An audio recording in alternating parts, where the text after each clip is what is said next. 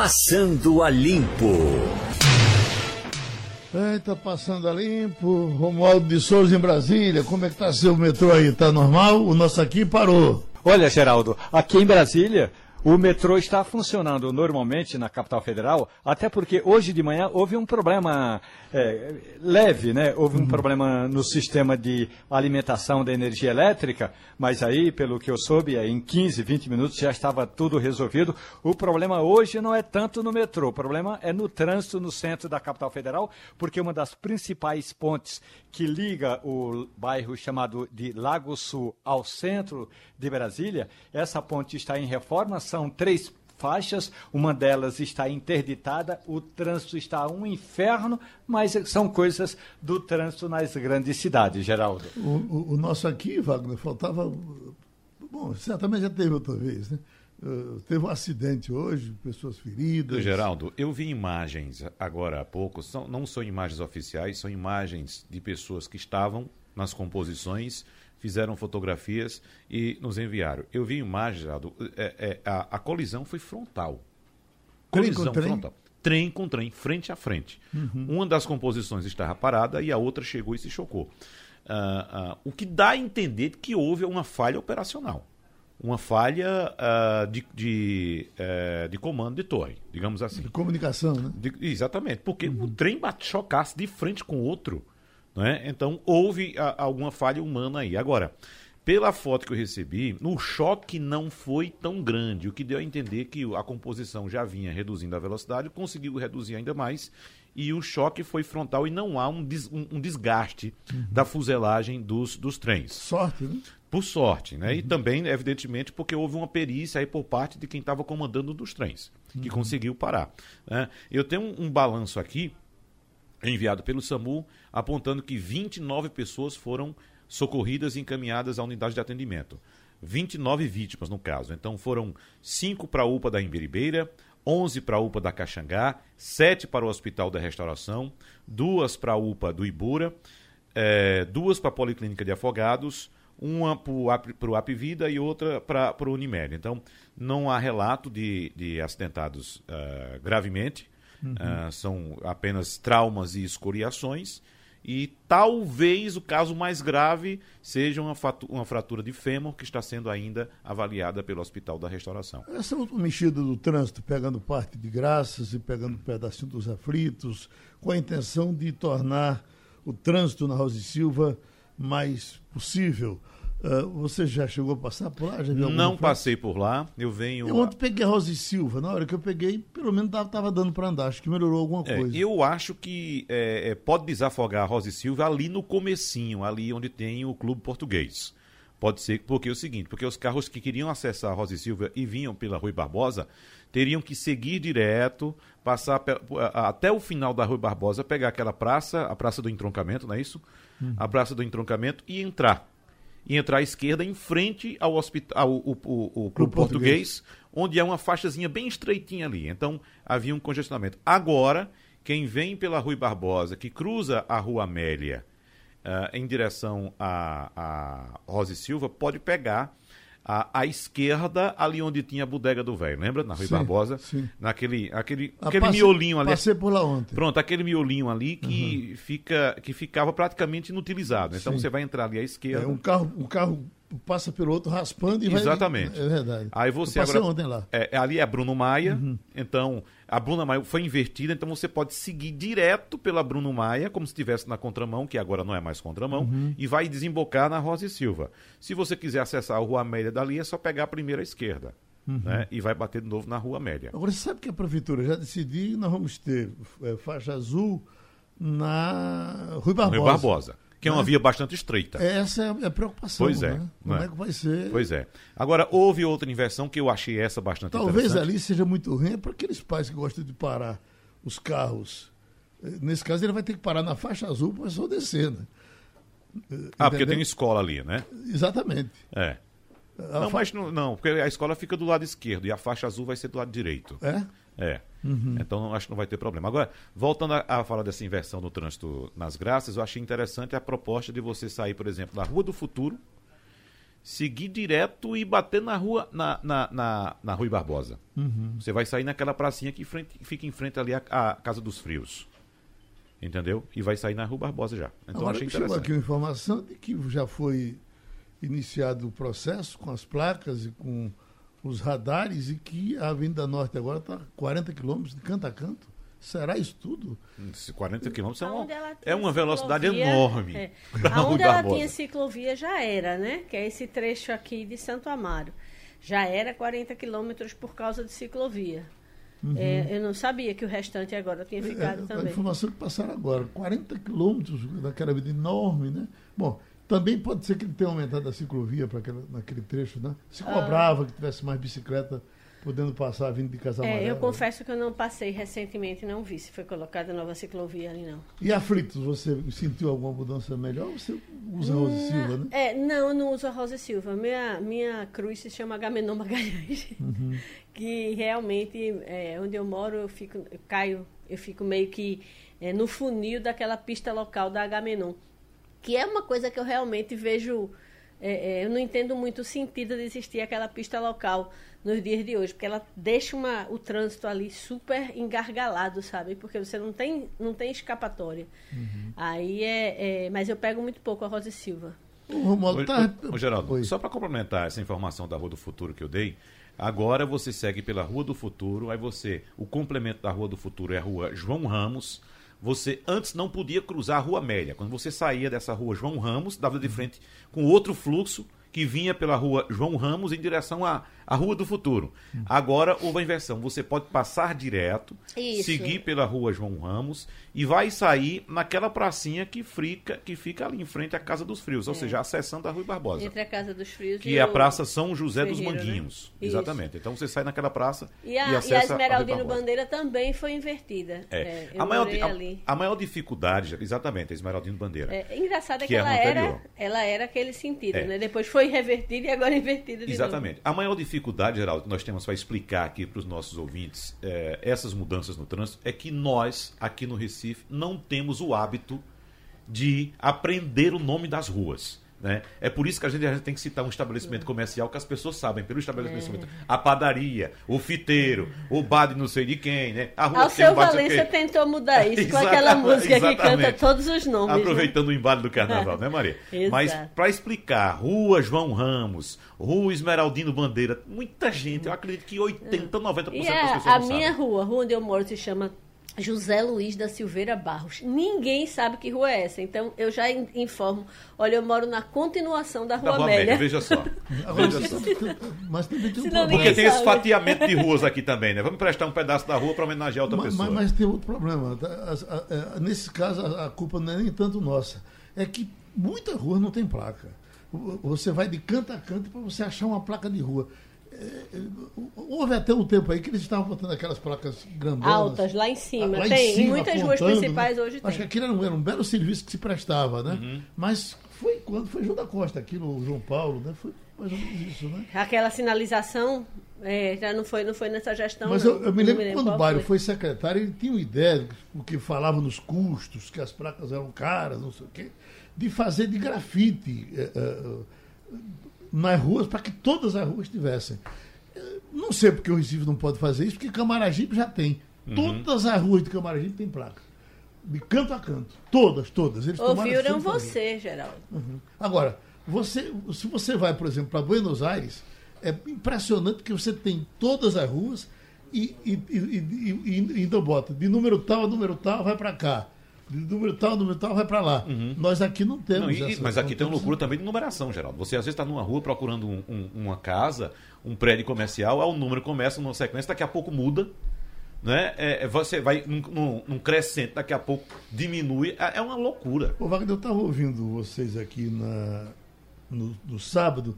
Fiquei tão triste, rapaz, pelo seguinte: aquele flash que J. Feira estava dando ah, no- na feira lá do mercado de São José, dizendo que sim, existem os boxes que a Os prefeitura novos. eh, fez com, Uhum. com muito esforço, mas que o, o vendedor não está ficando lá porque diz que para lá o camarada não vai comprar. é impressionante, porque a distância é assim de 20 metros. Mas foi isso que, que aconteceu com o camelódromo, por exemplo. Foi feito um, um comércio onde as pessoas não circulavam e, obviamente, quem ficou nos últimos boxes Mas foi no caso quebrando. do mercado São e- José, Malu, é, é bem mais perto. Você, você, eles tiraram. Do, você vê exatamente o box onde, onde foi colocado. Aí nós temos também uma deseducação enorme do, do, do consumidor. Que, que não quer dar mais dois passos e prefere comprar no meio da Geraldo, rua, mas isso na aí- desordem. Isso aí é uma questão de hábito. Evidentemente, as pessoas estavam há vários anos habituadas a comprar no mesmo lugar. De repente muda. Nem todo mundo tem informação que mudou. É, o, o comerciante também precisa ter um pouco de paciência para que as pessoas passem a se habituar com um novo espaço. Romualdo está em Brasília, ele pode trazer um exemplo para a gente que é muito bom lá de Brasília, que é a Feira do Paraguai. Era uma coisa desordenada e foi colocado tudo num ambiente só.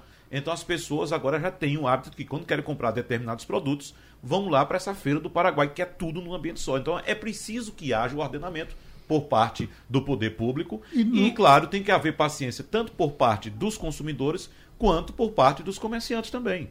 Entendeu? Então é uma questão de hábito. Com o tempo, com o passar do tempo, as pessoas vão se habituar a ir para esse novo local. O que a gente não pode permitir é que, que se continue uma bagunça eh, eh, eternamente, porque eh, eh, simplesmente as pessoas estão acomodadas a, a- a fazer suas compras e, e fazer suas vendas em determinado local. É, eu- Tem que haver ordenamento. Eu acho que Romualdo pode trazer esse exemplo acho lá de, é dessa feira do Paraguai, que eu acho que você conheceu também, Sim. lá em Brasília. Só- então foi o governo. Toda vez que eu vou lá, Pois é, o GDF é, é colocou. radinho que só a gota serena. tem tudo. Nenhum presta, mas tem. Exatamente.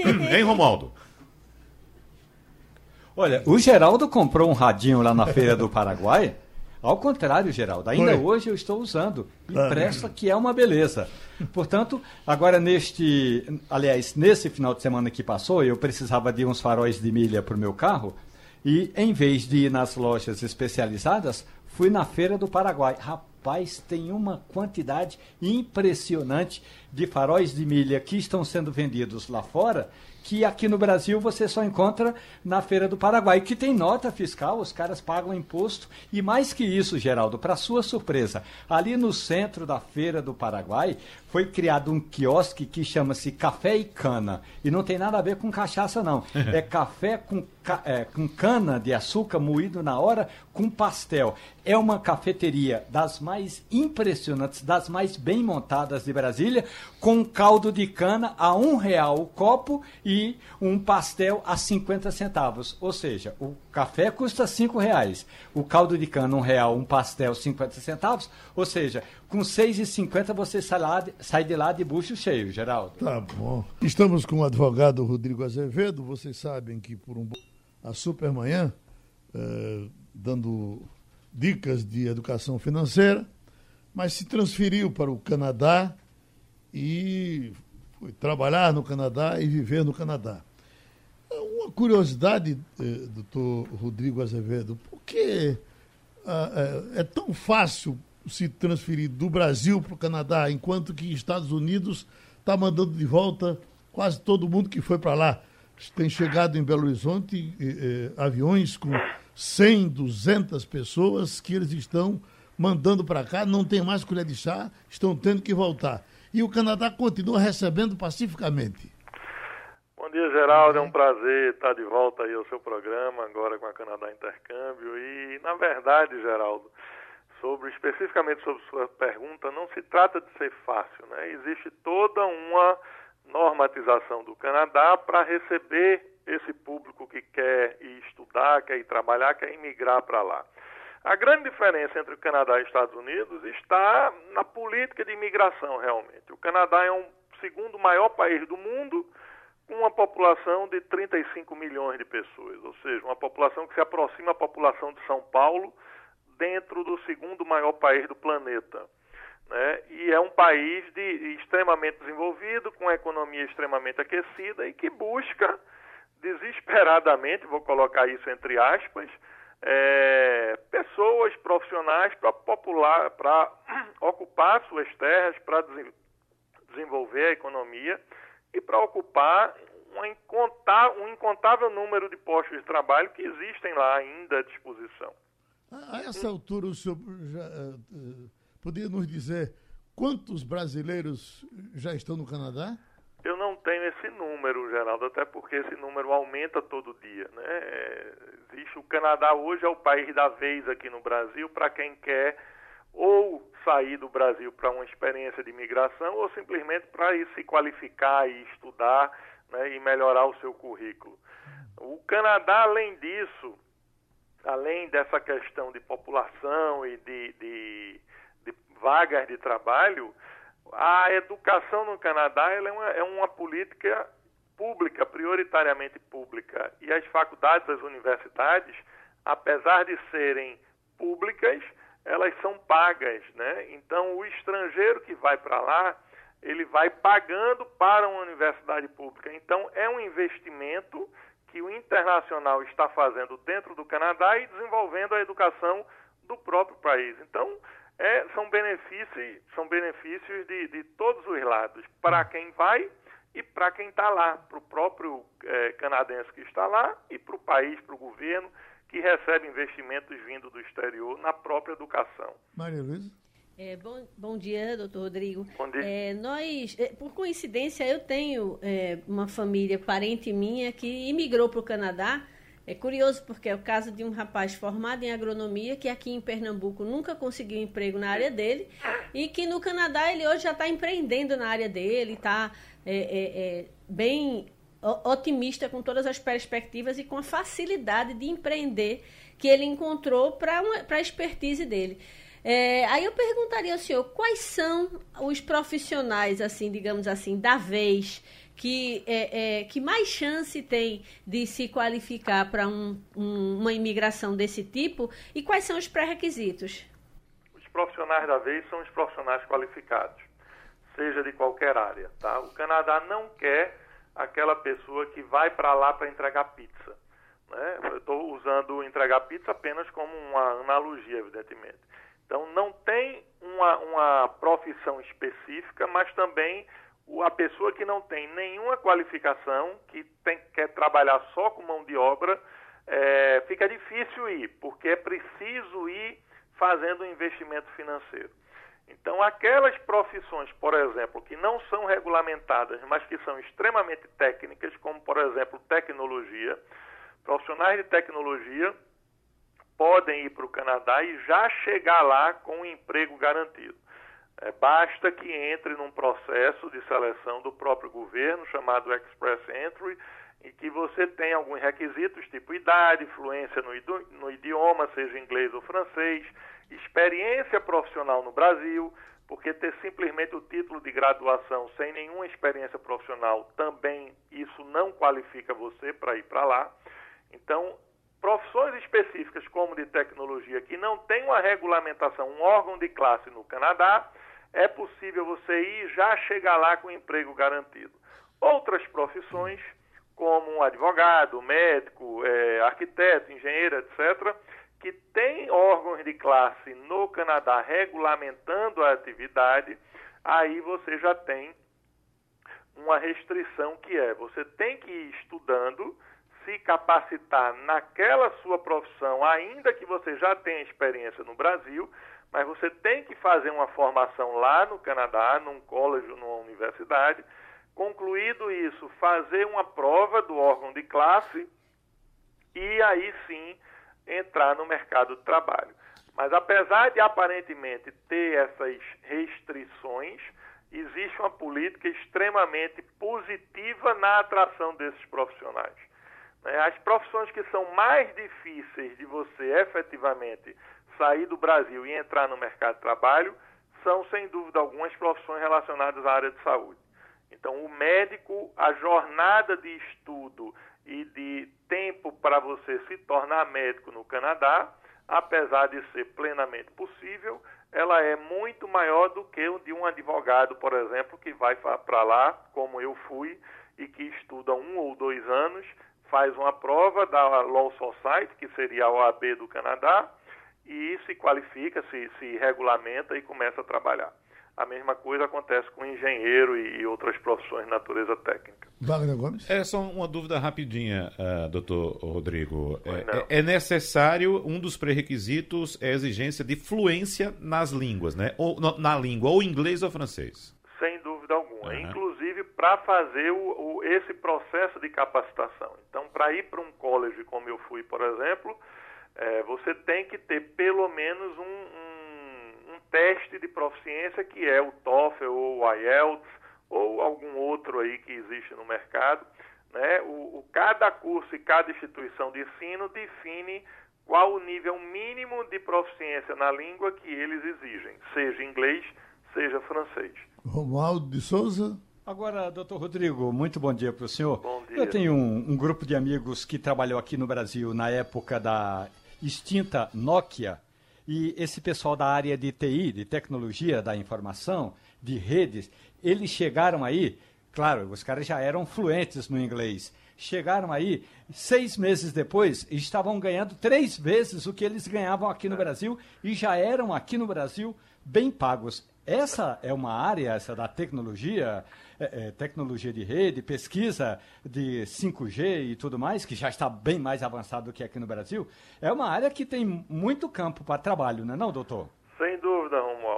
Agora, só esclarecendo, eu estou de volta no Brasil, tá? Estou falando de Recife. Certo. Mas, mas especificamente sobre a Nokia, é interessante você ter falado, porque eu tive vários amigos lá. Eu morei numa cidade chamada Canata, que é uma cidadezinha. Hoje é um bairro de Ottawa, mas já foi no passado uma cidade satélite de Ottawa. E é onde está instalado o Vale do Silício ali do Canadá. Né? Então, só em Canata existem 32 grandes empresas de tecnologia. E a Nokia é uma empresa que tem quatro prédios imensos lá. Né? Então, eles realmente demandam muitos profissionais do mundo inteiro e pagam muito bem. Né? O, por exemplo, o proprietário da casa que eu aluguei era um chinês engenheiro de software da Nokia, por coincidência. Né? Tive vários brasileiros amigos que trabalhavam na Nokia. E é um mercado, o mercado de tecnologia, principalmente na cidade de Ottawa, é um mercado extremamente carente de profissional. Quem tiver interesse em ir para lá, é só seguir os trâmites burocráticos do governo do Canadá, que sem dúvida alguma vai ter uma ótima oportunidade. Quem tem interesse em mandar criança para estudar, uh, doutor Rodrigo, uh, o Canadá é um dos, dos roteiros preferidos a, aqui pelo pessoal do Ganho Mundo, do, é, do, do é. governo do Estado. É, isso é, é, é, é impossível para uma pessoa de classe média mandar uma criança para lá ou, ou, não é tanto dinheiro, não? depende do tempo, né, Geraldo? O que define o valor final do programa é o tempo que, essa, que esse adolescente vai passar lá. Então, a gente tem programas de inverno e de verão, a gente acabou de voltar, passamos o janeiro inteiro lá agora com 18 adolescentes. Né? Em julho vamos de novo, provavelmente em torno de 50 adolescentes do Brasil que vão para o Canadá passar um mês, quatro semanas estudando inglês e tendo diversas atividades no período de contraturno. Quando você fala no intercâmbio de seis meses a um ano, realmente fica um valor um pouco mais elevado não é para qualquer pessoa, vamos dizer assim, porque a educação no Canadá, apesar de ser pública, para o estrangeiro ela é paga. Então o aluno vai para um colégio de high school no Canadá pagando. Né? Ele paga o ano lá no Canadá, paga hospedagem, tudo isso. Então quando você computa a anualidade, não é para qualquer pessoa. Mas quando a gente fala de um intercâmbio de quatro semanas, é extremamente acessível o preço e você pode, inclusive, parcelar isso em 12 vezes. É um investimento que você pode fazer para o seu filho, né, pagando, se programando, juntando aqueles ensinamentos de educação financeira ao plano da realização do sonho, que é basta você se programar e, com antecedência, começar a, a realizar esse seu, esse seu projeto. Né? Então, é plenamente possível é o país da vez, é um país extremamente seguro. Para o adolescente é maravilhoso, porque o sistema de transporte público é extremamente eficaz e de uma segurança é, que você vê em poucos lugares do mundo. Então, o Canadá realmente é fantástico. É, doutor Rodrigo, é, sobre o intercâmbio, também tem uma. Até por conta das diferenças entre as regiões, tem algumas regiões do Canadá que são mais acessíveis a uma pessoa da classe média, por exemplo, é, é, é tipo ali aquele meio, Manitoba, você consegue é, é, pacotes de estudo de longo prazo que são menos é, custosos do que os na, naquelas regiões que são mais turísticas, onde você tem tipo Nova Inglaterra, Vancouver, geralmente o turista o, o, vai muito para lá, então elas são mais caras. Acho que além do planejamento também tem esse tipo de orientação que eu acredito que a, a, o senhor está acostumado a dar para para estudantes que querem é, consolidar o inglês, no caso, e, e, e, não ser tão, tão dispendioso. Sem dúvida alguma. É, Vancouver, por exemplo, é a cidade mais cara do Canadá e você a uma hora e meia de ferry boat de Vancouver, você tem Vitória, que fica na ilha de Vancouver, que é um lugar belíssimo, uma cidade de 300 mil habitantes e com um custo de vida muito mais baixo do que a cidade de Vancouver. E você está apenas uma hora e meia, uma hora e trinta de, de, de Vancouver, do centro de Vancouver. Né? Então, é, se a pessoa se planejar e for bem orientada, sem dúvida alguma ela consegue o melhor do Canadá com o menor custo possível na, na realização desse projeto. Agora, todos os meus amigos que mandaram filhos para o Canadá, eles não quiseram mais voltar. Se é. estabeleceram é. lá e estão ficando lá. O senhor, por exemplo, que foi para ficar, vai voltar?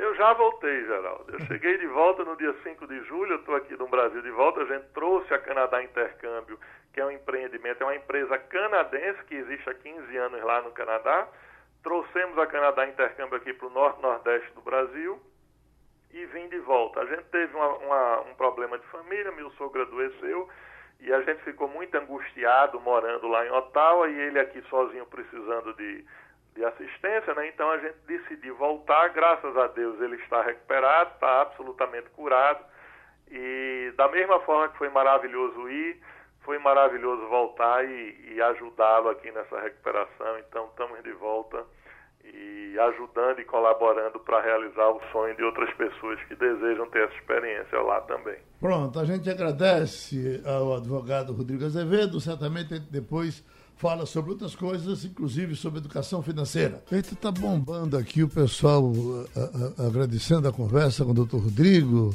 muito bom o esclarecimento, queria o contato dele já tive experiência de passar tempo fora, já é outra pessoa aqui.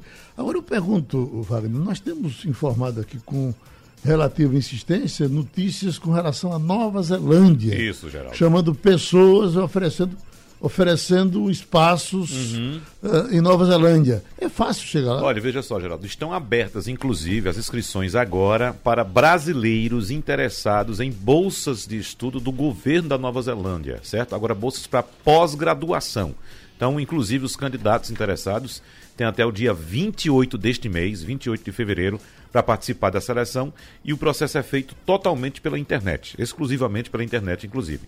São bolsas, você tem ideia, Geraldo, são bolsas de estudo que cobrem passagens aéreas de ida e volta, passagem aérea daqui para Nova Zelândia, Maria Luísa sabe, não é nada barato. Não é?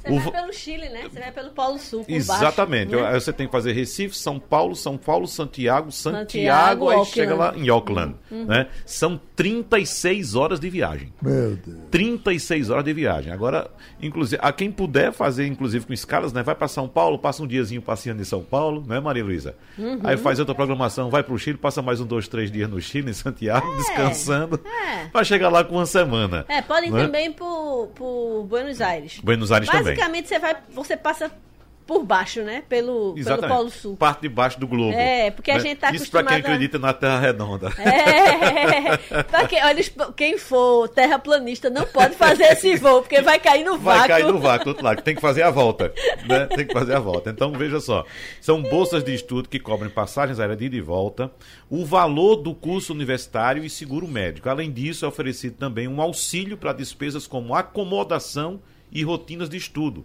como compra de livro, materiais escolares e gastos com pesquisas para alunos de pós-graduação, já disse. Então, a universidade, a, a, Nova Zelândia possui oito universidades e todas elas fazem parte das 500 melhores do mundo.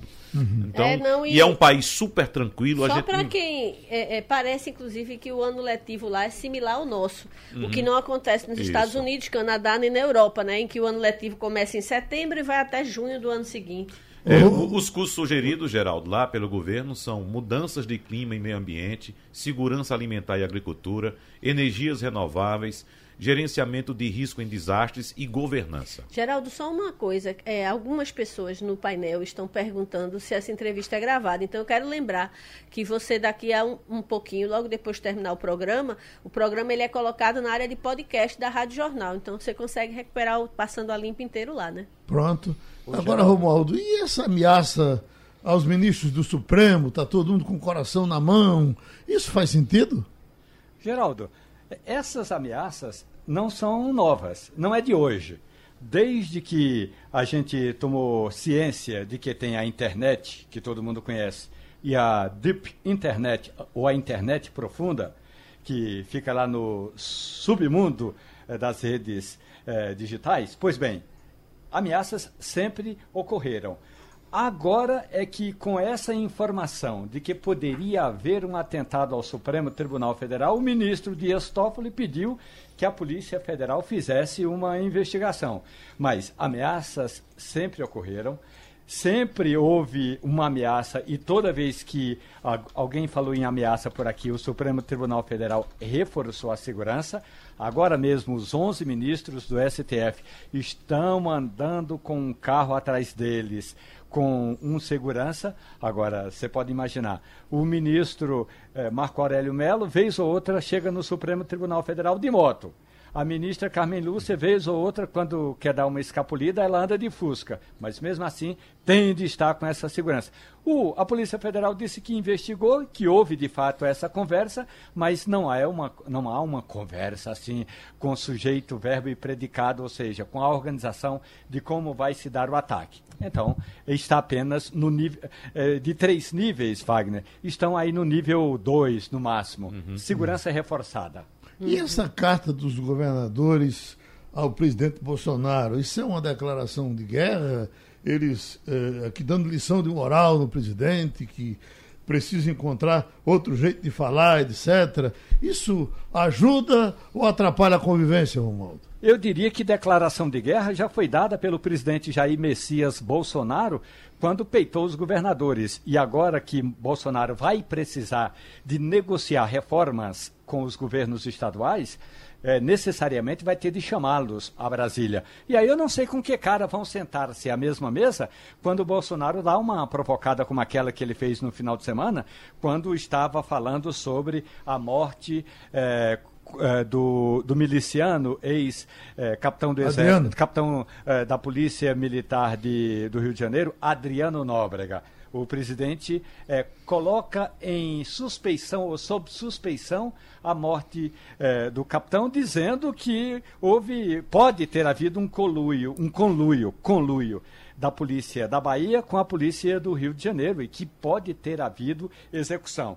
E aí, evidentemente, os governadores que já estavam doidos para dar uma cutucada em Bolsonaro, dos 27, 20 escreveram uma carta ao presidente da República. E hoje Bolsonaro já deu outra cutucada dizendo o seguinte: a quem interessa haver uma perícia, ah, desculpe, a quem interessa não haver uma perícia independente na, no corpo eh, do, do ex-policial? A sua possível execução foi queima de arquivo? Pergunta o presidente. Sem uma perícia isenta, os verdadeiros criminosos continuam livres até para acusar inocentes no caso de Marielle. Então o presidente quer uma, está recomendando uma perícia, tanto ali na área onde foi morto o, o ex-PM, como no corpo do ex-policial e também nos equipamentos telefônicos de Adriano Geraldo. Apenas sete governadores não assinaram essa carta, Geraldo, de repúdio às declarações do presidente Jair Bolsonaro contra o governador da Bahia, Rui Costa, governador do PT da Bahia. São eles, os que não assinaram: Ronaldo Caiado do, de Goiás, Mauro Mendes do Mato Grosso, Ratinho Júnior do Paraná, Marcos Rocha de Rondônia, Antônio Denário de Roraima, Carlos Moisés, de Santa Catarina, e Mauro Carles, de Tocantins. Ou seja, governadores de todas as regiões do Brasil 20 deles assinaram essa carta, inclusive, Geraldo, todos os governadores do Sudeste. Nordeste já era de se esperar, né? A gente sabe que todo o Nordeste é oposição ao governo de Jair Bolsonaro. Mas é do Sudeste, carta, né? exatamente, do Sudeste, chama muita atenção que são os estados mais ricos e mais populosos do país, Uhum. os mais fortes, inclusive o núcleo que ajudou ou que se elegeu, tanto ajudou como também se elegeu na onda bolsonarista em 2018, como por exemplo Romeu Zema de Minas Gerais, eh, Wilson Witzel do Rio de Janeiro e João Dória de São Paulo. Só lembrando, mais da metade dos eleitores brasileiros está é, localizada nesses três estados. Uhum, certo? Se você junta a- o colégio eleitoral de, de Minas, São Paulo E Rio, Rio? de Janeiro, você É. tem metade dos eleitores. O que eu acho nesse episódio é muito estranho, quando você é uma autoridade, aliás, quando você é a mais alta autoridade é, da, da República, num episódio tão nebuloso, porque ainda tem muita coisa a esclarecer, tem ainda muita coisa que ninguém entendeu o que aconteceu. Ou você vem com informações oficiais, fruto de investigação, e aí o que você fala é, é- é a, é a autoridade falando sobre aquela investigação. A- a- simplesmente levantar suspeita é um- um- uma atitude que não é esperada de uma autoridade. Se ele é maior autoridade, ele manda em Polícia Federal, ele tem todo o sistema de ABIN na mão, informação. Se ele tem informações, ele tem que vir a público revelar quais são. Ele tem que vir a público dizer, olha, a ABIN constatou isso, isso e aquilo. E aí, com provas, federaliza o crime, enfim. Mas você não vem a público como autoridade apenas para levantar suspeita e fazer acusação é, enviesada, porque nem acusa, ele não acusou nem a polícia, acusou o governador. E eu pensava até que essa queima de arquivo interessava a, a- a- alguns bolsonaros, né? Que tinham Alguém da rede com ele bolsonarista. naquele tempo, onde ele Ô, Geraldo, circulava naquele Eu meio. disse aqui semana passada, vou repetir para os nossos ouvintes. O rolo é tão grande porque quando se fala em milícia, você está envolvendo também política e polícia. Então é um tripé. Política, polícia e milícia. E aí envolve todo mundo, meu amigo, entendeu? Todo mundo, eu digo assim, todas as vertentes políticas. Porque tem quem tem interesse na polícia, ou na política, ou na milícia, e vai misturando aí. Então tá todo mundo no mesmo rolo. Nós já temos do paralelo o advogado trabalhista Marcos Alencar. Ah. E para a gente tratar dessa greve dos petroleiros, eh, a greve continua, as consequências certamente vamos ter ah, ah, ah, em qualquer momento. A, Justiça do Trabalho determinou que eles voltassem, eles não voltam, estão fazendo, estão trabalhando ao mesmo tempo que discutem a questão salarial, querem também que a empresa mude a sua política de preços. Fale sobre ela e traga para a roda o doutor Marcos Alencar. É, eu falei agora há pouco com representantes da Federação Única dos Petroleiros. Eles disseram o seguinte: que vão analisar a decisão do ministro Ivi Gandra Filho. Qual é a decisão do ministro do TST? Ele decidiu que a greve deve ser suspensa imediatamente por ser ilegal, abusiva e disse que isso pode gerar problemas de abastecimento. E ainda disse mais: o ministro do Tribunal Superior Eleitoral afirmou que, caso os sindicatos não acatem essa decisão da Justiça do Trabalho, eles devem arcar com uma multa diária que pode variar de 250 mil a 500 mil reais. E aí a FUP, Federação Única dos Petroleiros, está dizendo que vai analisar ainda essa decisão e que não é assim tão automático, não. Até porque um dos motivos, e que eles consideram mais importante, é que cru- estão cruzando os braços, porque lá em fevereiro, no início de fevereiro, a Petrobras eh, mandou, ou empresa subsidiária da Petrobras, não é a fabricante, a fábrica de fertilizantes nitrogenados do Paraná, demitiu funcionários e tudo isso, o que os servidores, os trabalhadores da Petrobras estão dizendo, é que isso gera problema para as famílias dos trabalhadores e dificilmente vão retornar ao trabalho, doutor Marcos Alencar. Bom dia a todos. Bom dia, Geraldo. Bom dia. Bem, isso, é- isso tem consequência, doutor Marcos? Bem, exatamente. É, complementando aí o que Romualdo muito bem explicou. Essa, primeiro que essa é a maior greve da categoria desde 1995, né, 17 dias de duração, mas é uma greve que vem sendo é, gestacionada desde novembro do ano passado. É, essa, essas mil demissões né, que é considerada a demissão coletiva, foi o start, né, foi o início de todo esse movimento paredista que nós estamos agora presenciando. A reforma trabalhista é, veio pacificar esse entendimento, dizer que demissão coletiva, ela, desde que cumprida a CLT, ela não, não caracteriza nenhuma afronta ao direito do trabalho. E aí a, a discussão, a briga entre os petroleiros e a Petrobras é muito mais política do que jurídica.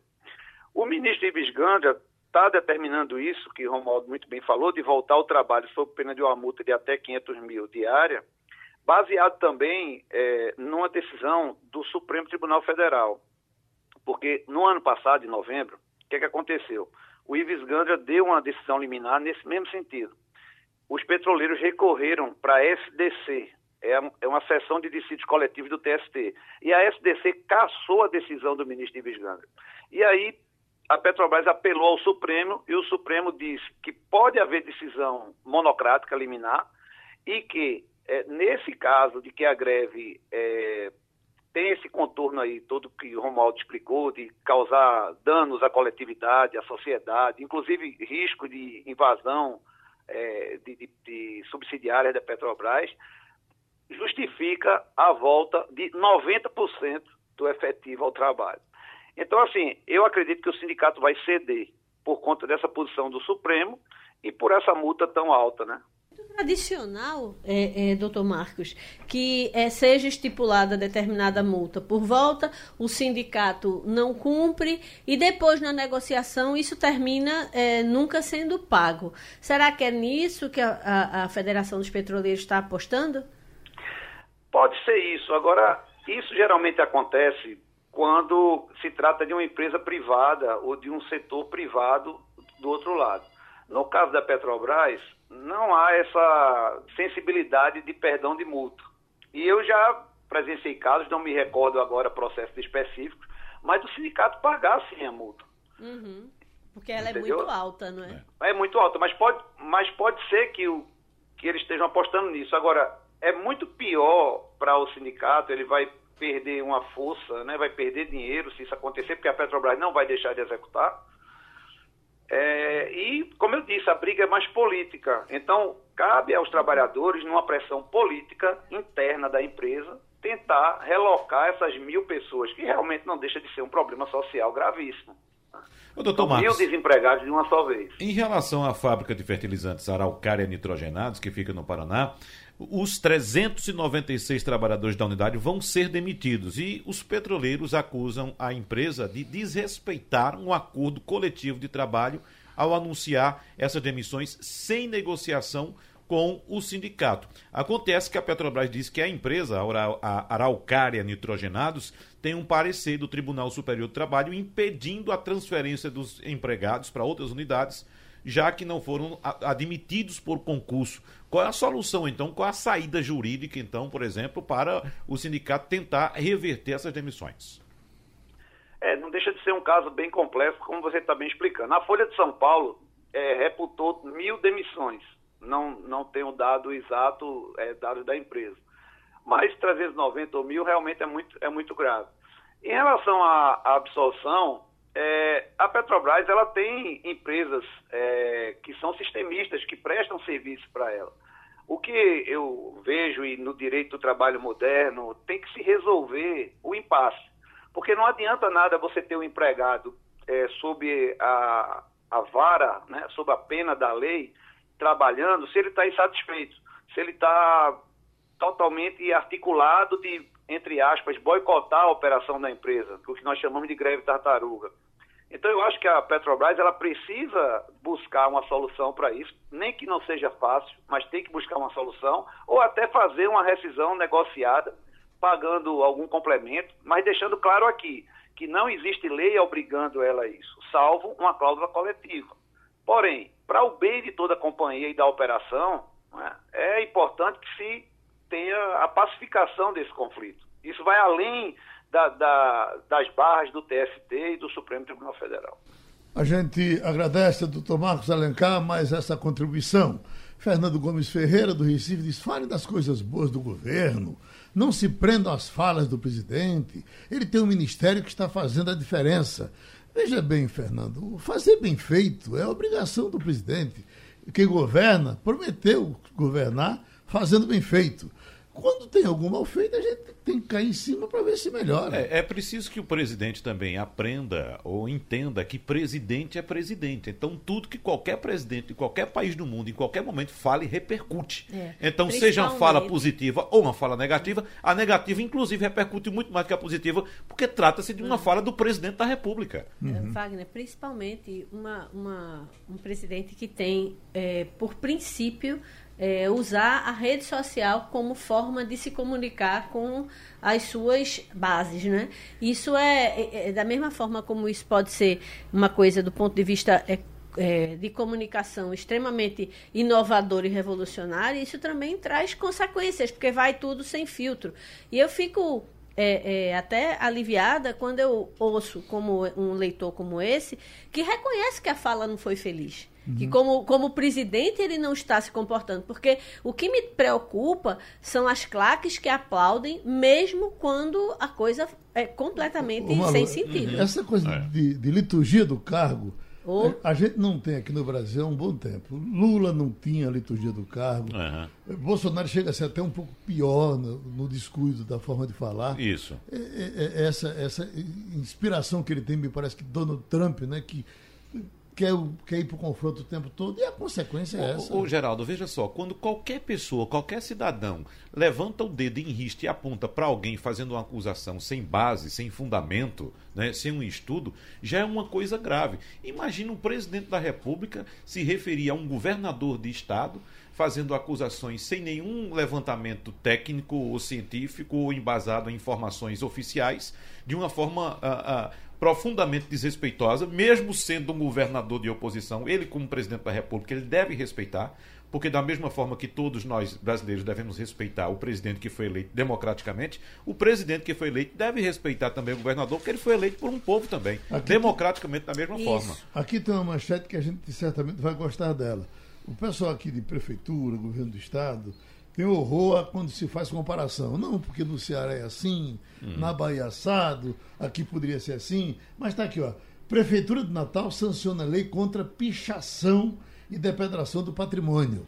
Eu não sei nem se é preciso fazer lei para isso, né? Mas o que nós precisamos de um negócio desse aqui? Precisamos. Ah, sem dúvida. Já falamos aqui mil vezes, pichadores estão correndo solto, depredando solto, sem nenhum problema, sem nenhuma. E é impressionante como é que a cidade é toda vigiada hoje, pelo menos é. boa parte da cidade, né? É, é, tem câmeras em todo canto e ninguém vê um pichador. Parece que é perna de cobra. Uhum. Pichador aqui parece que é perna de cobra. Ninguém encontra, não. É. Quer uma notícia boa, O que é que você faz com os seus pichadores, Romualdo? Olha, se eu pudesse, eu faria, eu pegaria cada um deles, amarraria e faria eles apagarem a pichação mas infelizmente eu não tenho esse poder. E aqui em Brasília tem leis que tratam dessa questão, que obriga o pichador a pagar as despesas do Estado brasileiro para reformar ou limpar aquele prédio. O problema é que um levantamento feito por um jornal aqui de Brasília constatou, Geraldo, que a maioria das multas não é paga, vai para a dívida ativa e os pichadores estão na lista dos mal pagadores, mas vão continuar na lista dos maus pagadores. Você sabe que quando o senador Ney Maranhão estava uh, no Senado, ele tentou, inclusive, aprovar uma lei, que era a lei do cipó de boi. Uhum. E pela, lei de, é, e pela lei de, de, de Ney Maranhão, naquele tempo até repercutiu menos, porque não havia essa coisa pelo, pelo politicamente correto, uhum. com o rigor que há hoje, né? É. Mas ele achava que é, é, o cipó de boi era dar uma lapada de cipó de boi em quem estivesse pichando por aí afora. Ô, Geraldo, só para fechar essa questão da greve dos petroleiros, é bom informar. Vamos falar agora do lado da Petrobras também, que a Petrobras Sim, fechou a fábrica, porque, porque alega que a fábrica dá prejuízo. Então, a Petrobras vem diminuindo os seus ativos, como vem fazendo as principais petroleiras do mundo. Você uhum. tem uma ideia? A Arábia Saudita, que tem Aramco, que é uma das maiores petroleiras do mundo, já vem reduzindo seus ativos. Por quê? Porque à medida que o tempo passa, vai diminuindo globalmente a demanda por petróleo. Uhum. Então a Petrobras não pode ficar com um monte de fábrica, com um monte Produzindo de ativos aqui. Produzindo para não ter pão de vender. Produzindo para não ter para quem vender e tendo prejuízo simplesmente para manter um corpo técnico ali sem, sem ter muito o que fazer. É, mas né? o, então, o Estado brasileiro, tenho a sensação de que algumas pessoas acham que ele foi inventado só para pagar servidor. Exatamente. Então, é muito importante que a Petrobras de fato diminua seus ativos, porque, inclusive, o Brasil está muito atrasado nesse quesito de energia.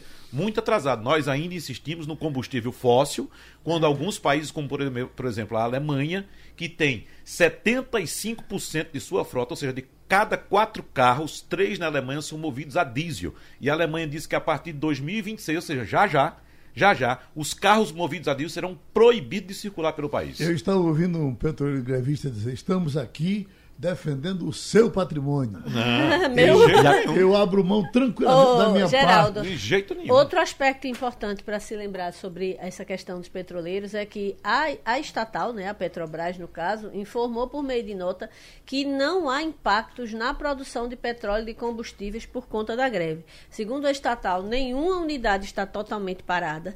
E as unidades que estão funcionando têm condições de suprir a nossa demanda. Ô, Malu, Deus queira que essa informação seja correta. Isso é o que eles disseram são, em nota. São 20 mil que estão parados. Uhum. E eu tenho escutado alguns que falam de bastidores dizendo que podemos ter consequências se essa E acaba de sair uma nota, Geraldo. Oi, Romulo. A FUP a é, Federação Única dos Petroleiros acaba de divulgar uma nota, eu recebi a nota aqui, diz o seguinte, resumo, os petroleiros devem manter a greve e seguir as recomendações dos sindicatos em relação às tentativas de intimidação e assédio dos gestores da Petrobras, diz a FUP, dizendo que a greve deve continuar e que a Federação Única dos Petroleiros vai entrar com uma ação no Tribunal Superior do Trabalho justamente para julgar o quanto antes essa decisão precária liminar do ministro Ivigandra Martins Filho. E eu tenho uma última informação correndo aqui, Geraldo. Acaba de ser divulgada a estimativa de investimento do Fundeb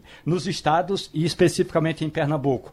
Para o estado de Pernambuco serão, Wagner Gomes, anote aí, 242 milhões 888 mil reais, sendo 79 milhões redondos para a rede estadual e 173 milhões para a rede municipal. É uma estimativa. Se houver a arrecadação de acordo com o estimado pelo governo, vai ser 200, serão 242 milhões. Se cair a arrecadação, reduz essa estimativa. Se subir, aumenta a estimativa de 242 milhões 888 mil reais para o estado de Pernambuco este ano, dinheiro do Fundeb, Geraldo. Uhum. Para quem impunha a bandeira política nessa greve dos petroleiros, é bom que se diga o seguinte, Geraldo.